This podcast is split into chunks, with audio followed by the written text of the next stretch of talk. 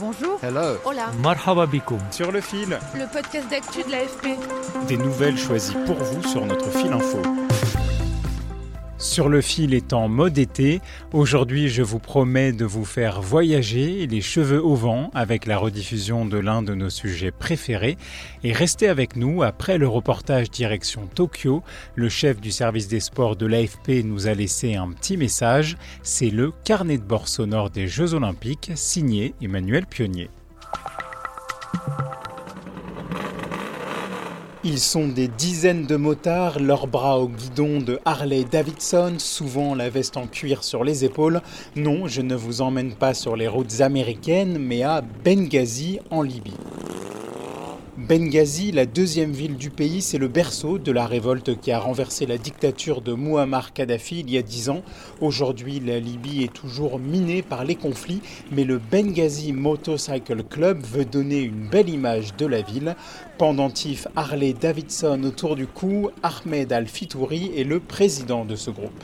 À Benghazi, il y a ceux qui se battent et ceux qui ont une passion. Pendant la guerre, on faisait de la moto. Ce club de bikers a été fondé en 2014 au moment de la seconde guerre civile libyenne. Après celle de 2011, il compte aujourd'hui 120 passionnés. Ce jour-là, le cortège de motards perchés sur leur Harley, Yamaha ou Kawasaki et la mélodie jouée par leur peau d'échappement attire les badauds. On les filme, les automobilistes klaxonnent car l'image des motards libyens a complètement changé. Avant, beaucoup de gens considéraient les motards comme des criminels. On a totalement changé cette image. Avec ses lunettes de soleil et son bandana noir sur la tête, Fakri Mustafa Alassi, le vice-président du club, complète. Avant la révolution de 2011, on regardait les motards comme des gens bizarres. Mais heureusement, après la révolution, cette image a changé, surtout après le tournage d'un documentaire qui a montré comment identifier correctement les motards grâce à leur tenue et leur moto.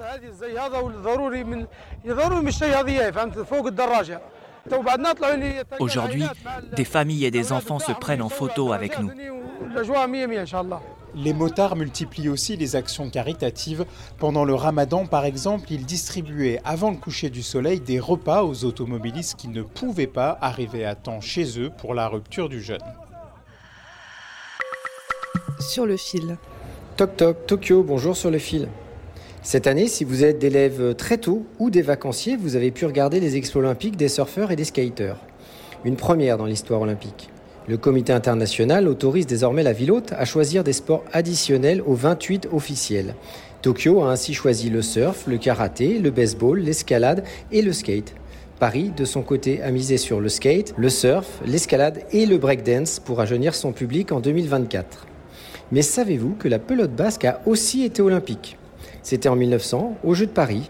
La France avait terminé deuxième, derrière l'Espagne. Un bon résultat, même s'il y avait que deux équipes. Le public parisien de l'époque avait même eu droit au tir à la corde et au croquet. Et enfin, je ne peux pas finir cette chronique sans vous parler de l'épreuve de tir au pigeon vivant, à Paris, en 1900 déjà. Bon, après le massacre de 300 oiseaux, l'épreuve a été supprimée et même les résultats ont été retirés du palmarès officiel. Bye bye, sayonara Paris. Sur le fil revient demain, bonne journée.